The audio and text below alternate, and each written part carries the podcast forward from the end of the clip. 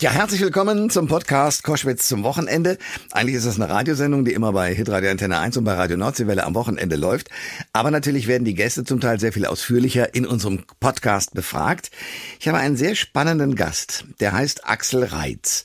Und ähm, die Interessierten werden sich erinnern, dass der sogar als Hitler von Köln eine Zeit lang bezeichnet wurde. Ein Mann also, der in der Neonazi-Szene zu Hause war und sich dort wohlgefühlt hat. Irgendwann hat er sich davon abgewendet und ist jetzt ein Mann, äh, der gegen Faschismus und Extremismus sogar Vorträge, Seminare und äh, auch in YouTube-Channels Vorträge hält. Also ein Mann, der das äh, komplett hinter sich gelassen hat. Wie kann das passieren? Wie hat er das hingekriegt? Warum ist er überhaupt in die Neonazi-Szene gekommen? Antworten in diesem Podcast. Der Thomas Koschwitz Podcast. Ihr hört Koschwitz zum Wochenende jetzt mit einem spannenden Mann, Axel Reitz, der viele Jahre lang eine der zentralen Figuren der deutschen Neonazi-Szene war. Bekannt wurde er so Mitte, Ende der 90er als Hitler von Köln. Und vor circa zehn Jahren stieg er aus, engagierte sich heute vor allen Dingen gegen alle Arten von Extremismus auf YouTube betreibt er zum Beispiel den Aussteigerkanal, der Reizeffekt, so heißt er. Er ist äh, für den Verein Extremislos e.V. tätig und äh, hat nun ein Buch über seinen Werdegang geschrieben. Ich war der Hitler von Köln, mein Weg aus der Neonazi-Szene und wie Extremismus effektiv bekämpft werden kann. Ein Aussteigerbericht. Ich freue mich sehr. Axel Reitz, herzlich willkommen. Vielen lieben Dank, dass ich da sein darf. Ähm, eine kleine Korrektur, also Mitte der 90er bin ich gerade erst in die rechtsextreme Szene reingerutscht. Da bin ich noch nicht als Hitler von Köln verschrien gewesen. Das war erst tatsächlich so Anfang ähm, der 2000er Jahre. Das ist kleine Korrektur, aber ansonsten war alles korrekt. So, da bin ich ja schon mal ganz froh. Aber allein schon den Namen Hitler von Köln abzukriegen, ist heftig und darüber wollen wir ein bisschen sprechen. Wenn ich richtig gerechnet habe, waren Sie, glaube ich, etwa 15 Jahre lang in der Neonazi-Szene aktiv. Genau. Was war denn die Initialzündung, bei der Sie angefangen haben, Ihr Tun zu überdenken? Ja, ich, ich wünschte, ich könnte jetzt eine schöne, griffige Story geben und sagen, eines Abends saß ich in Köln am Rhein und blickte auf den Rhein und sinnierte über mein Leben und da kam Whoopi Goldberg vorbei. Ja. ja eine jüdischgläubige, ähm, schwarze, starke Frau, die für Empowerment eintritt und für Toleranz und Friedfertigkeit und da fiel es mir wie die Schuppen von den Augen und ich erkannte, dass ich 15 Jahre lang für die falschen Sachen eingetreten war. So einfach ist es leider nicht. Ja, also ich habe leider nicht die griffige Geschichte, die ich wiedergeben kann, sondern es war ein langfristiger Prozess, der so mein Weltbild erodiert erodierte, der mein Selbstbild erodierte und der dann dazu führte, dass ich einfach nicht mehr weitermachen konnte wie bisher. Dann äh, bin ich auch nicht ausgestiegen aus ideologischen Gründen. Auch das muss man immer ganz klar sagen. So ein Ausstieg ist kein Sprint, das ist ein Marathonlauf.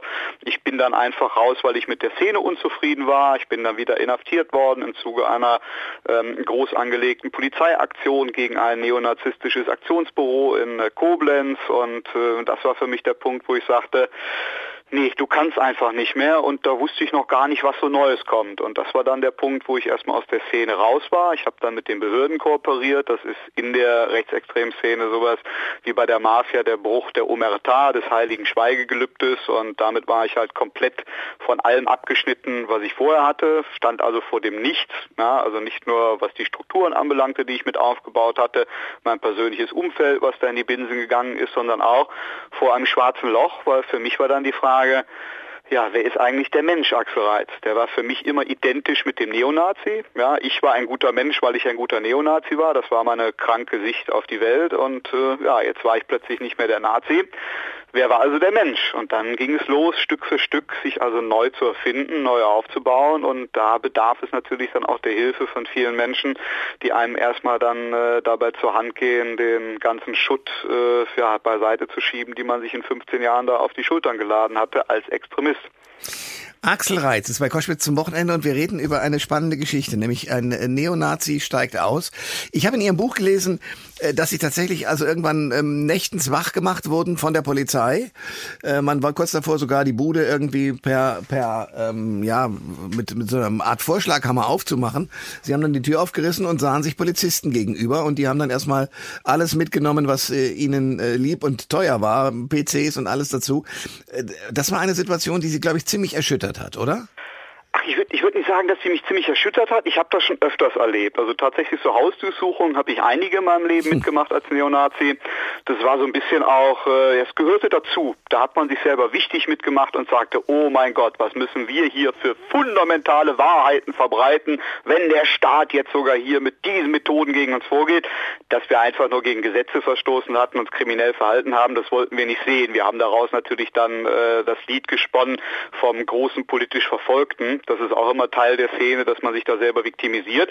Also ein Schock war es nicht für mich, aber dass danach ein Haftbefehl vollstreckt wurde und mir dann die Unterstützung einer kriminellen Vereinigung vorgeworfen wurde, das hat mich dann schon so ein bisschen schockiert, weil ähm, ich wusste, das ist nochmal eine andere Angelegenheit als die Anklagen, die ich vorher durchgemacht hatte. Und das war für mich in dem Augenblick dann so der Punkt, wo ich sagte, wow, ja, äh, kannst du das und willst du das eigentlich noch jetzt noch mal weiter durchexerzieren, den Kampf gegen das System? Ne?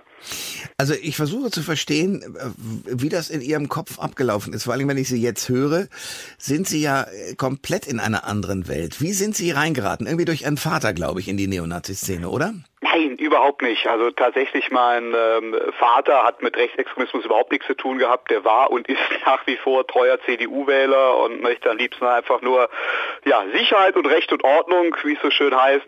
Und ähm, ich bin durch die Schule in die rechtsextreme Szene abgerutscht, auch nicht, weil dort irgendwelche Neonazis waren, die mich dann abgefischt hätten, sondern ähm, ja über eine ganz abstrakte Angelegenheit. Da hatte mein Vater insofern mit zu tun, dass er jemand war, der zu Hause einfach die Hosen anhatte und ähm, wenn der sagte, der Himmel ist grün, hm. konnte ich hundertmal sagen, nee, der Himmel ist aber blau, Papa, das steht in sämtlichen Büchern, du kannst alle Nachbarn fragen, im Fernsehen heißt es auch so.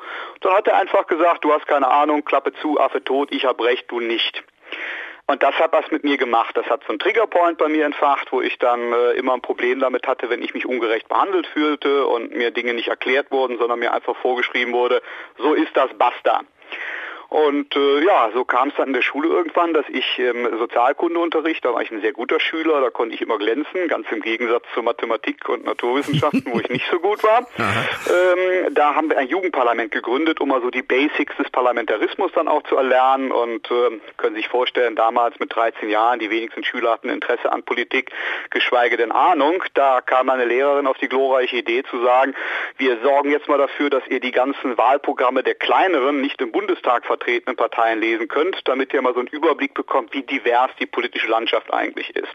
Mir fiel dann die Aufgabe zu, diese Parteiprogramme zu besorgen. War damals noch gar nicht so einfach, weil heute Google, kein Problem, zwei Klicks, man hat alles, was man braucht. Damals musste ich den Bundeswahlleiter in Bonn anschreiben, der hat mir dann die Anschriften der ganzen Parteien mitgeteilt, die ich dann wiederum anschreiben musste mit Rückumschlag und Rückporto, hm. um die Wahlprogramme zu bekommen. Also war schon ein ziemlicher Aufwand und habe dann alles zusammengetragen von der Biertrinkerpartei, der Bayernpartei, der Autofahrerpartei bis hin zu den Parteien links und rechts des politischen Spektrums.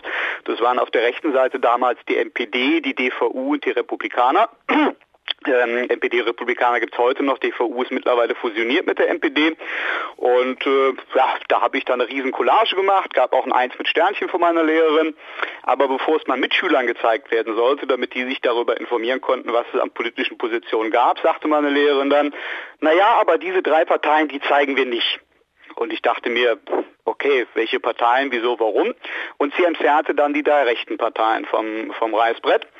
Und ich fragte wieder nach. Ich so, ja gut, aber die Anschrift habe ich vom Bundeswahlleiter. Ich habe die angeschrieben. Es sind Parteiprogramme.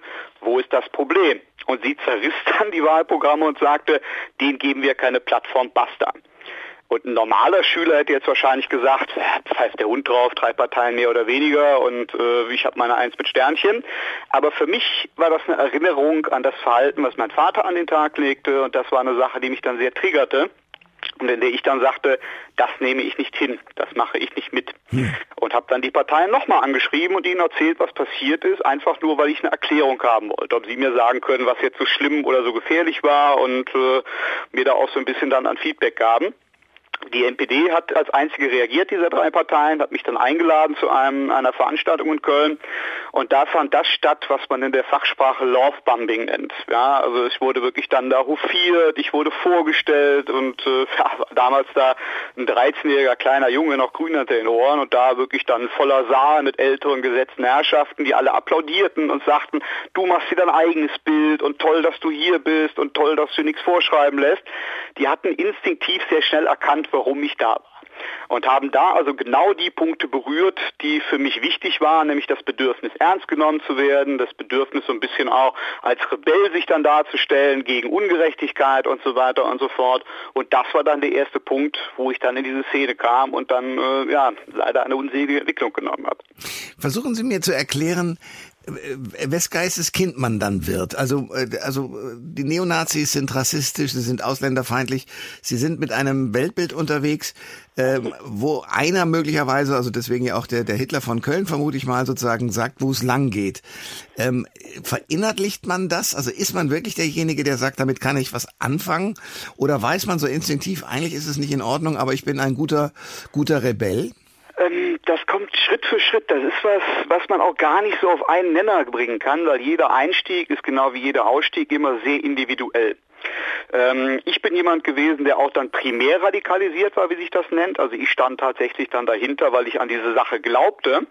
Aber ist ja dann eine sehr selektive Wahrnehmung. Ja, man sieht ja nicht das große Ganze, sondern sieht halt immer vor allem auf sich, auf seine Bedürfnisse, auf das, was man selber irgendwie sich als gut und richtig äh, meint darstellen zu können. Und bei den anderen wird eine ganz andere Brennschärfe angelegt. Und so äh, ja, ist man dann irgendwann in einem moralischen Niemandsland gefangen, muss man sagen. Ja, man geht ja selber davon aus, ich habe Recht, weil ich trete für mein Recht ein und was ich will, das schafft ja für diese und jene Strukturen, die ich für, für wichtig finde, etwas Gutes. Und wenn die anderen dadurch Schaden erleiden, naja, dann ist das eben so. Mhm. Ja, das, das äh, Leben ist kein Ponyhof und wir erfahren ja jetzt ja auch vermeintliche Unterdrückung und uns wird ja auch Unrecht getan und das Volk geht unter, die Kultur geht unter und alles ganz schlimm und alles ganz furchtbar dann darf sich ja keiner beklagen, wenn wir auch die Glacé-Handschuhe ausziehen. Das ist so diese Haltung, die man hat. Das ist ein purer Whataboutism. Ja, es wird halt immer gern mit dem Finger auf andere gezeigt und die Verantwortung von sich selber fortgewiesen. Und diese ganzen Feindbilder, die kommen, die sind halt Teil einer Erklärung. Ja, weil die NPD hat damals dann nicht gesagt, als sie ihn geschildert hat, was geschehen war, dass sie sagte, okay, da hat jetzt ein Lehrer über die Stränge geschlagen und äh, wir haben selber Lehrer in unseren Reihen. Es hätte auch jemand sein können, der von unserer Partei kam, der im Gegenteil dann die linken Parteien weggeworfen hätte. So ist das nun mal. Menschen machen Fehler. Sondern die erzählten mir, ja, ja, Junge, was du da erlebst, das hat System. Ja, das ist einfach so passiert, nicht weil ein Lehrer Scheiße gebaut hat, sondern weil verhindert werden soll, dass wir an die Macht kommen, dass wir die Wahrheit verbreiten, dass wir Dinge in Frage stellen, die hier als Allgemeingut gelten. Und das war ja dann so eine Unterfütterung meiner generellen subjektiven Position. Ich bin gegen Ungerechtigkeit, ich möchte, dass alle etwas sagen dürfen, dass ich dann selber so zu einem kranken äh, ähm, Menschen mutiert bin, der allen anderen vorschreiben wollte, wie sie zu denken und zu handeln haben, was ja tausendfach schlimmer war als das, was ich bei anderen kritisierte. Das habe ich dann gar nicht mehr wahrgenommen, weil ich halt einen Tunnelblick hatte. Ich ja. dachte halt, ich kämpfe da gegen diese Ungerechtigkeit, diese vermeintliche und deswegen bin ich im Recht und zack, bumm, ist man auch in diesen Verschwörungstheorien drin. Ja, dass man direkt dann vorgegaukelt bekommt, das ist alles gewollt, da steht ein Plan hinter, da gibt es Eliten und so weiter und so fort und ähm, das ist dann sehr, sehr schwer, gerade als junger Mensch da auch den Überblick zu bewahren und wenn man sich dann wohlfühlt in diesen Strukturen und die einem auch was gibt und einen eine Identität vermittelt, dann will man da erstmal ja auch gar nicht raus. Ja? Das heißt, Sie hatten da auch Freunde. Na klar, also ich muss dazu sagen, Freunde sind es eigentlich nicht. Also echte Freunde wollen einem als Menschen helfen, schätzen einen für das, was man als Mensch darstellt. In der Szene hat man Kameraden mhm. oder in anderen Strukturen dann Genossen. Da ist man so lange gut, wie man im selben Marschtritt mit ihnen marschiert. Ja, in dem Augenblick, wo man aber Individualität zeigt und sagt, nee, da bin ich nicht mit einverstanden oder das möchte ich nicht, ähm, dann ist man außen vor, dann ist man plötzlich der Halbe, der Laue, der Gekaufte, der nicht mehr mit dem Herzen dabei ist und äh, dann ist die Freundschaft Freundschaft auch ganz, ganz schnell vorbei und kann das krasse Gegenteil, nämlich in blutige Feindschaft umschlagen. Axel Reitz ist mein Gast bei Koschwitz zum Wochenende. Er hat das Buch geschrieben, Ich war der Hitler von Köln. Mein Weg aus der Neonazi-Szene und wie Extremismus effektiv bekämpft werden kann. Ein Aussteigerbericht. Herr Reitz, wir erleben im Moment etwas sehr Erstaunliches oder vielleicht ist es auch gar nicht so erstaunlich, nämlich dass eine Nachfolge, Nachfolge, Nachfolgepartei der NPD, nämlich die AfD, die sich deutlich äh, gemäßigter gibt, ähm, große Wählergruppen an sich zieht. Und ich vermute mal, dass ähnliche Strukturen auch bei der AfD existieren. Haben Sie eine Erklärung dafür, was die anderen Parteien äh, im, im Parteienspektrum so falsch machen, dass die AfD so wachsen kann? Würde nicht sagen, dass die anderen Parteien, Parteien pauschal was falsch machen. Ähm, es kommen sehr viele Faktoren zusammen. Ja, und wir haben halt auch erlebt, dass unter 16 Jahren Angela Merkel, die CDU, die sonst immer eine klassisch rechte, konservative Partei war, sich mehr und mehr in die Mitte bewegt hat und damit auch ein großes Wählerpotenzial heimatlos geworden ist. Dann ist es generell auch nie eine gute Idee, dass Leute so lange äh, an der Regierung sind. Nach 16 Jahren Angela Merkel war halt auch einfach ein Bedürfnis nach Alternative da. Ja? Mhm. Dann gab es äh, ja die Euro-Krise und ähm, das war dann der Humus, auf dem erstmal dann eine Partei Erfolge verzeichnen konnte, die am Anfang rechtsdemokratisch mit rechtsextremer Minderheit war, die sich jetzt aber mittlerweile vollkommen gedreht hat, sodass wir heute eine lupenreine rechtsextreme Partei mit rechtsdemokratischer Minderheit haben. Ja, also da muss man sagen, das ist nicht nur so, dass die sich gemäßigt geben. Wenn man sich anschaut, was für eine Tonalität bei der AfD an den Tag gelegt wird, das ist von der NPD überhaupt nicht mehr zu unterscheiden. Ja. Das, das muss man ganz klar sagen. Aber der Anfang war halt erstmal anders und da konnten natürlich dann Leute auch dann ähm, interessiert werden, sich äh, zu engagieren, die niemals zur NPD gegangen wären. Ja, und dann fanden Radikalisierungsprozesse statt, die bis zuletzt dann eben dazu geführt haben, dass ein ja, Björn Höcke, der von brandigen Glieder, die aus dem Volkskörper herausgeschnitten werden müssen, fabulieren kann, ohne dass die Leute auf die Barrikaden gehen, äh, ja, der Spiritus Rector dieser Partei ist, die leider Gottes sehr viele Menschen eben erreicht. Da hat die Politik insofern eine Verantwortung, dass sich den Themen angenommen werden muss und dass ähm, nicht nur immer dann in Deutschland haben wir die Fähigkeit erst zu reagieren, anstatt im Vorfeld zu agieren und das ist die, die Krux der Politik, dass hier halt eben drauf geschaut wird, oh ja, die AfD macht jetzt dies, jetzt müssen wir ein bisschen, bisschen agieren. Es wäre schön, wenn im Vorfeld auf die Ängste, Sorgen, Nöte der Bürger eingegangen wird und dort auch für mehr Resilienz gesorgt werden würde, indem sich den Themen im Vorfeld angenommen wird, ohne erst dann zu versuchen, das Kind aus dem Brunnen rauszuholen, wenn es längst reingefallen ist. Axel Reitz ist mein Gast bei Koschwitz zum Wochenende. Wir sprechen darüber, dass äh, Neonazis und auch äh, ja Menschen, die sozusagen äh, das alte Weltbild verehren, Reichsbürger und so weiter, Querdenker, ähm, in so eine Gruppe rein geraten und dann äh, sozusagen auch äh, Mythen und Geschichten erfinden, weil sie sich angegriffen fühlen und sagen, ja, wenn wir schon angegriffen werden, so habe ich sie jedenfalls verstanden, dann muss das ja ganz äh, schlimm sein und wir sind auf dem rechten Weg, weil dagegen muss man sich ja wehren. Ähm, was hat Sie denn veranlasst zu sagen, ich finde die Figur Adolf Hitler so spannend. Ja, Adolf Hitler ist natürlich ein, ein ja, schlechter Wortwitz, ein Reizthema in Deutschland. Ja, er ist zwar omnipräsent, es gibt zig Bücher über ihn, es gab damals unglaubliche erfolgreiche Fernsehformate von Guido Knopp, Hitlers Helfer, Hitlers Frauen, äh, dass da nicht noch Hitlers Hunde oder Hitlers Blumen dazu gemacht wurde, das, das, hat mich selber verwundert, aber er war halt omnipräsent, aber ist natürlich ja auch eine, eine Figur, die einen langen, langen Schatten auf Deutschland wirft und das auch zu Recht aufgrund der unglaublichen Verbrechen, die er inszeniert hat, aufgrund der Verführung eines ganzen Volkes und äh, ja, eines Vernichtungsfeldzuges gegen die moderne Welt, ähm, ist das natürlich eine Figur, die man nicht einfach ja, äh, vom Tisch wischen kann und sagt, okay, ist jetzt vorbei und äh, vergessen wir das mal. Und ähm, wenn man nun in eine Struktur hineinkommt und sich ein Rebellenimage zulegt und davon ausgeht, hier wird eine Partei, hier wird eine Ideologie, hier werden Menschen verfolgt, weil sie bestimmte Positionen vertreten, schaut man sich diese Position ja an. Und äh, dann sieht man, dass natürlich dann die einen mehr verfolgt werden als die anderen. Und wenn man dann sieht, okay, da sitzen Leute wegen Holocaustleugnung in Haft, da sitzen Leute in Haft, weil sie einen Hitlergruß gezeigt haben, da sitzen Leute in Haft, weil sie sagen, die NSDAP muss eine wählbare Partei sein, dann ist das ja etwas, was in der subjektiven Wahrnehmung bedeutet, das ist nicht gerecht, das ist ja gar nicht Demokratie, warum dürfen die nicht auch teilhaben? Ja, das ist sehr verquer, das blendet natürlich auch die historische Verantwortung aus, aber das will man halt nicht sehen. Man sieht halt das, worauf man sich fokussiert. Da gibt es ein Verbot, dieses Verbot ist ungerecht und äh, dieses Verbot kann es nur geben, weil etwas nicht stimmt mit der Geschichtsschreibung, mit der Darstellung der Verhältnisse und da ist natürlich dann Hitler die überragende Figur, die dann auch von Altnazis und äh, Propagandisten verklärt wird. Ja, dann heißt es nicht nur, ja, über die Geschichte Geschichte wird gelogen. Nicht nur der Soldat war immer anständig und tapfer, nicht nur das Dritte Reich hat äh, keinen Angriffskrieg begangen, sondern wurde angegriffen von den bösen Alliierten. Die Propaganda kennen wir heute aus dem Kreml in Bezug auf die Ukraine und die ja. NATO. Das ist vollkommen identisch. Das war damals aber auch so die Erklärung für uns für den Zweiten Weltkrieg. Nicht Hitler hat den angefangen, nicht der war der Aggressor, der hat sich nur gewehrt und so weiter und so fort. Und schon wird Hitler ja natürlich entschuldigt. Und wenn Hitler entschuldigt wird, dann ist die Tür ja sehr schnell auch offen, um zu sagen, naja, warum wurde wurde der denn so bekämpft oder warum wird er denn heute so dämonisiert? Weil er damals Recht hatte, weil er die Welt in Frage stellte, weil er einen dritten Weg gehen wollte zwischen Kommunismus und Kapitalismus, weil er eine neue Welt aufbauen wollte, die das Paradies auf Erden darstellt. Das ist ja allen Extremisten gemein, wenn sie mit irgendeinem Kommunisten sprechen, der erzählt ja auch von wegen, der Kommunismus ist irgendwann das Himmelreich.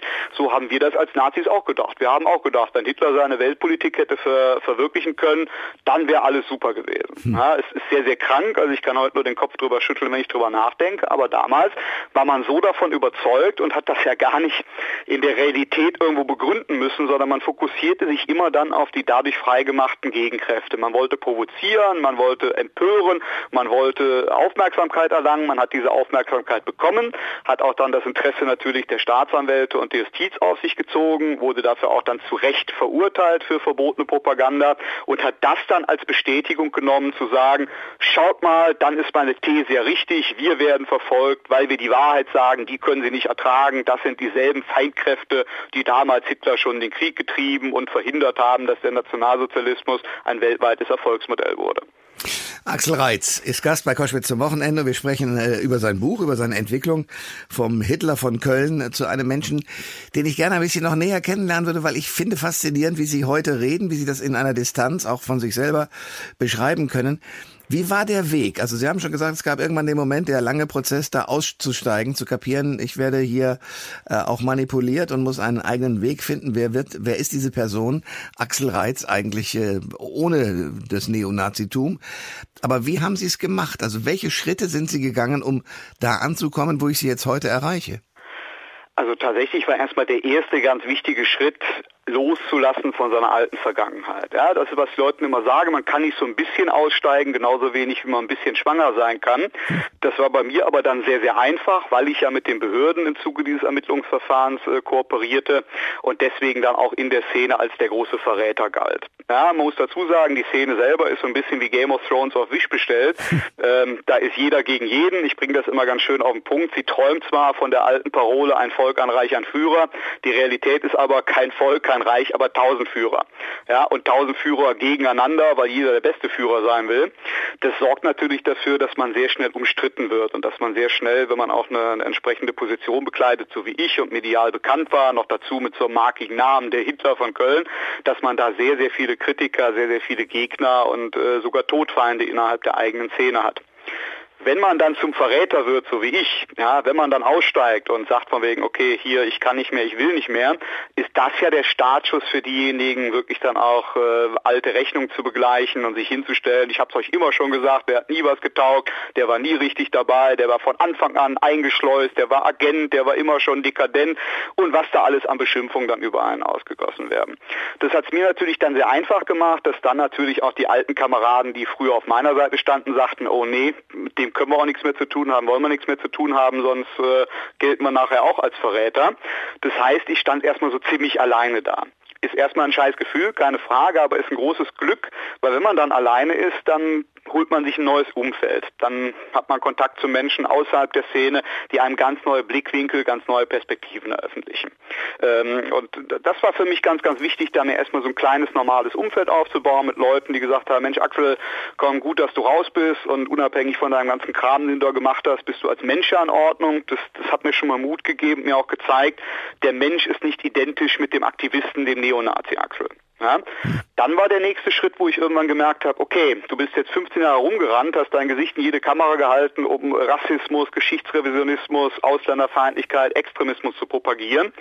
Die Leute kriegen jetzt nicht mit, dass du unbedingt raus bist und äh, nicht mehr der Hitler von Köln sein möchtest.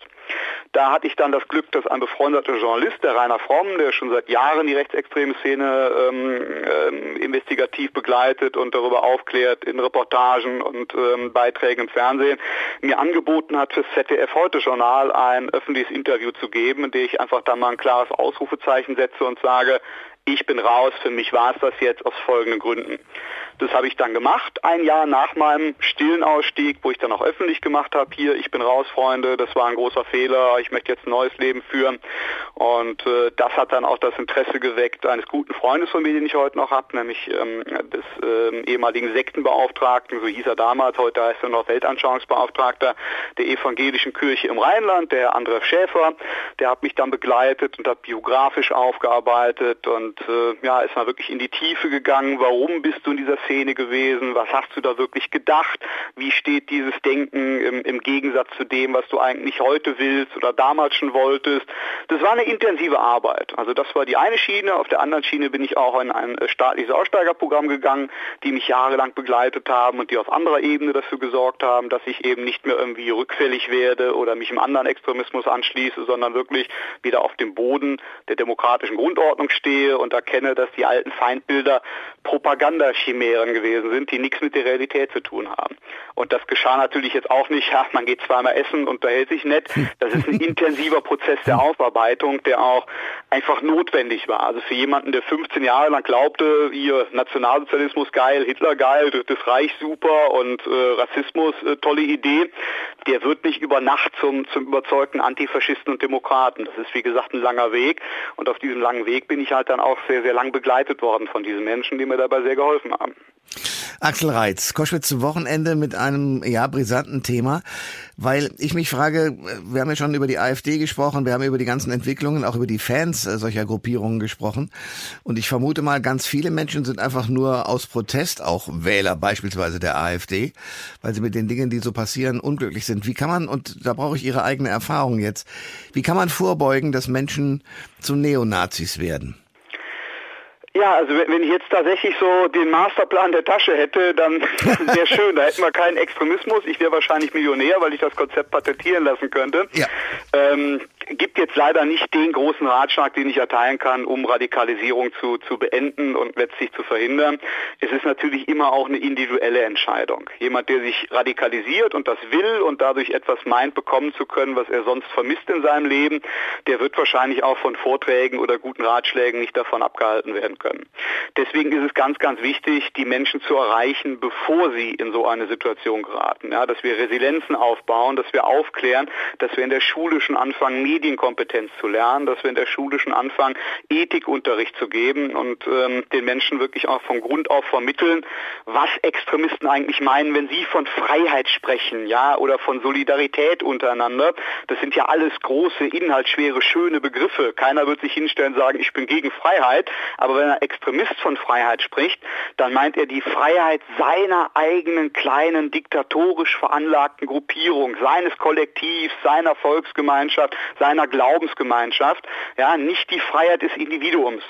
Und da müssen wir Leuten immer sagen, es ist doch schön, dass wir in einem Staat leben, in der jeder Mensch seinen eigenen Lebensentwurf eher haben kann. Ja, es ist vollkommen egal, ob ich solo leben möchte, ob ich in einer äh, Patchwork-Familie leben möchte, ob ich als äh, queerer Mensch äh, leben möchte, ob ich äh, äh mit äh, Genderneutralität leben möchte. Das ist alles in Ordnung, das ist alles legitim und niemand hat das Recht, jemanden einen Lebensentwurf streitig zu machen, ähm, weil wir auch das Recht haben, unseren eigenen Lebensentwurf nicht streitig machen zu lassen. Ja. ja. das sind so die Grundlagen, die Menschen da schon mal vermittelt werden kann, wo man sie auch ganz äh, im Persönlichen treffen kann und sagt immer, du willst sie doch nicht von irgendeinem Diktator oder von irgendeiner Partei vorschreiben lassen, wie du zu leben, wie du zu denken, äh, wie du zu essen, äh, wie du zu glauben hast. Ja, ja? absolut. Äh, das steht halt dahinter, weil das, das muss man immer sagen, dass diese Begriffe wie von Freiheit und Gemeinschaft halt immer mit Ausgrenzung gekoppelt sind. Ja, das ist ein binäres Weltbild. Wenn Extremisten etwas einfordern, für sich wollen sie andere ausgrenzen, wollen sie andere zum Feind machen, wollen sie andere delegitimieren oder sogar tatsächlich schaden oder, oder umbringen. Ja. Hm. Ähm, Sie bieten ja mehrere Sachen an. Also ich glaube sogar Seminare, YouTube-Channel haben Sie, um okay. sozusagen gegen den Extremismus äh, mit, mit gutem Beispiel voranzugehen. Ist das so?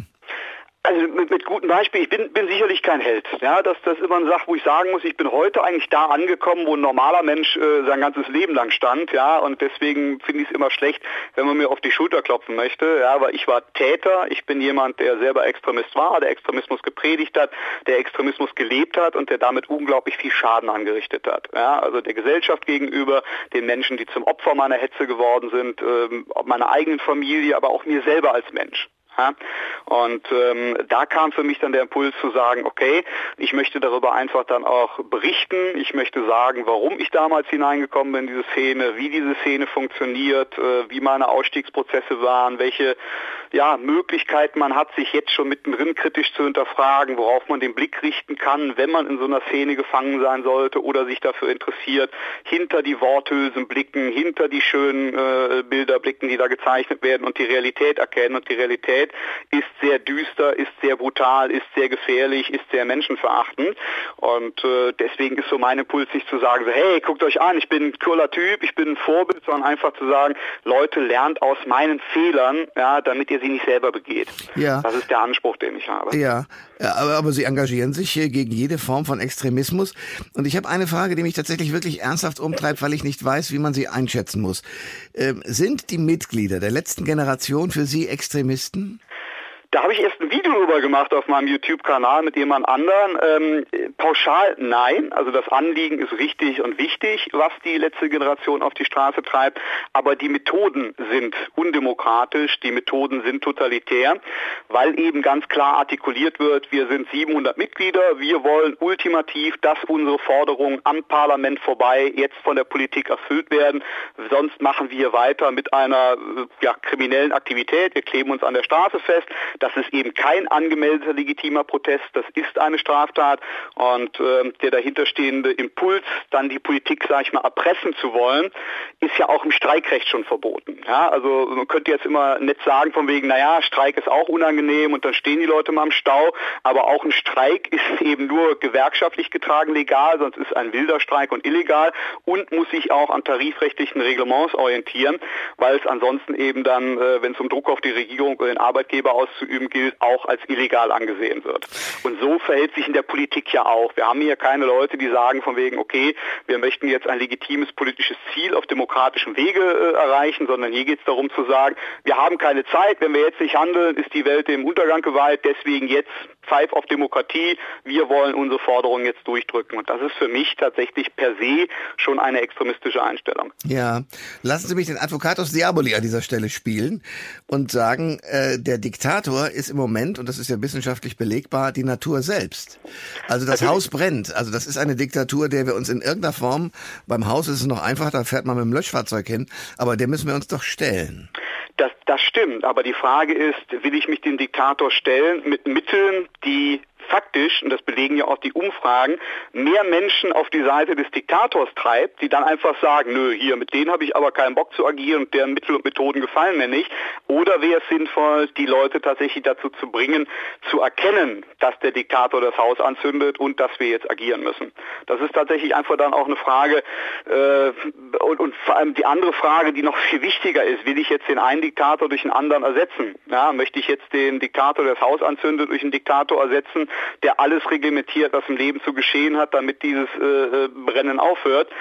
Weiß ich nicht. Ich glaube immer noch da als Liberaler, der ich heute bin, an Eigenverantwortung des Menschen, glaube an die Kraft der Aufklärung, glaube an die Kraft des Diskurses und ich möchte das Kind nicht mit dem Bade ausschütten, indem man sagt, wir gefährden jetzt äh, äh, demokratische, äh, legitime Prozesse, die wichtig sind, die wir uns haben hart erkämpfen müssen, weil jetzt einfach auch eine gewisse Panikmache um sich greift. Ja? Und ich halte es auch für sehr fatal zu behaupten, wir sind jetzt die allerletzte Generation, wenn wir jetzt nichts machen, geht die Welt unter.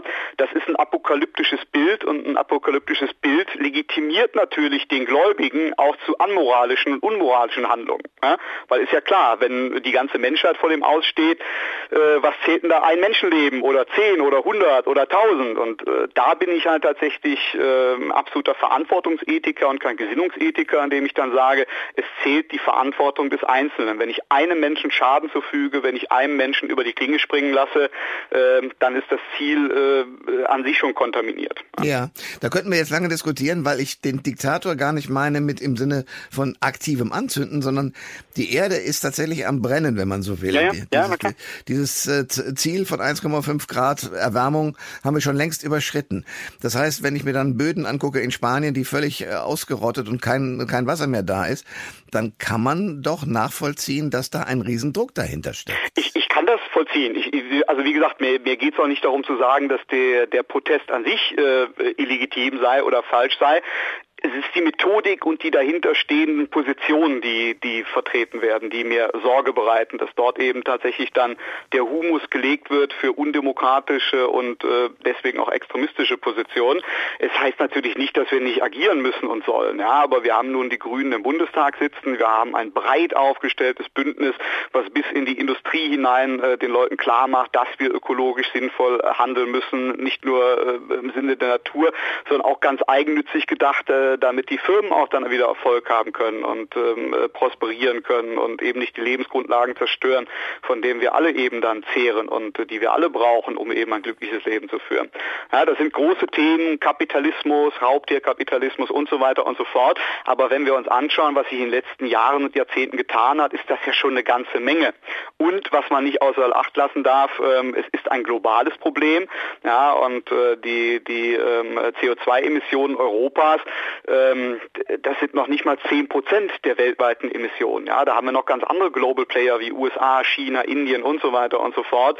Und da brauchen wir globale Lösungen. Und globale Lösungen können genauso wie nationale Lösungen nur funktionieren, wenn die Bevölkerung von äh, der, der Richtigkeit überzeugt ist und freiwillig mitzieht, ihr eigenes Konsumverhalten ändert, ähm, adäquate Mittel an die Hand bekommt, die auch finanzierbar sind für einen einfachen Menschen da draußen, dann tatsächlich seinen Beitrag zu leisten. Einfach zu sagen, ja egal, wir zwingen euch jetzt oder wir befehlen euch jetzt und dann macht ihr mal, das führt nur dazu, dass die Leute in die Gegenseite eben abwandern und sagen, nö, wollen wir nicht, machen wir nicht und dann ist das Thema erstmal vom Tisch und das, das halte ich für sehr, sehr kontraproduktiv, was da passiert zurzeit. Das sagt äh, Axel Reitz, der das Buch geschrieben hat, Ich war der Hitler von Köln. Mein Weg aus der Neonazi-Szene und wie Extremismus ek- effektiv bek äh, bekämpft werden kann. Ein Aussteigerbericht. Axel Reitz, ich danke Ihnen sehr für dieses Gespräch. Sehr, sehr gerne. Ich habe mich sehr gefreut, bei Ihnen gewesen zu sein. Alle Informationen zur Sendung gibt es online auf thomas-koschwitz.de.